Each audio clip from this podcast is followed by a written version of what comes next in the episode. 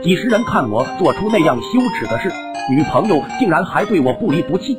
那年寒假，女朋友第一次带我去她家过年。刚到她家，她父母、哥哥、亲戚都到场，只为了一睹我芳容。见我气宇轩扬，举止间温文尔雅，一看就是值得托付终身的好男人。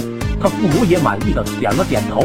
友好的氛围持续到饭菜上桌，我的酒量是青岛不倒，我不倒；雪花不飘，我不飘。和他哥痛快的喝了起来。正吃着，突然感觉肚子捣鼓了起来，汗出如浆。想到前天吃的巴豆，刚刚又喝了点酒引起的连锁反应，心中暗叫不好。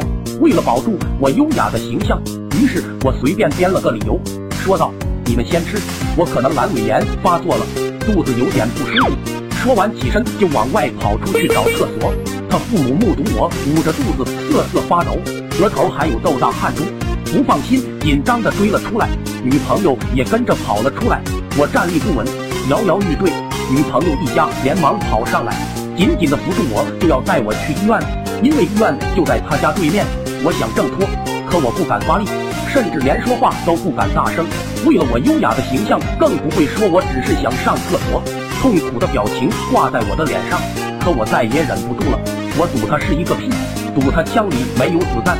我控制好节奏，想让他慢慢的释放，可是我还是低估了他的威力。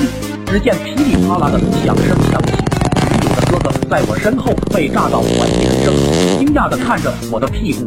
怀疑我裤子里有串两千响燃放的炮仗，我两腿一软，瘫坐到了地上。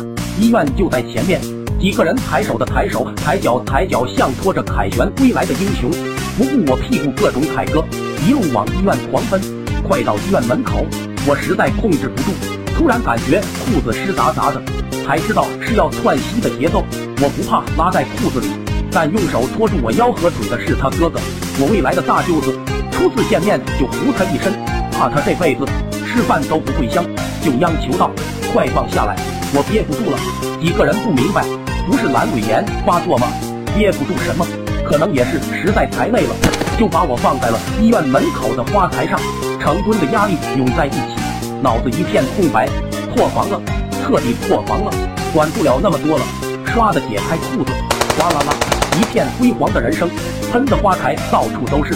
其威力直追，唱着世上只有妈妈好的城市划水车，人群骚乱，个个目瞪口呆看着我。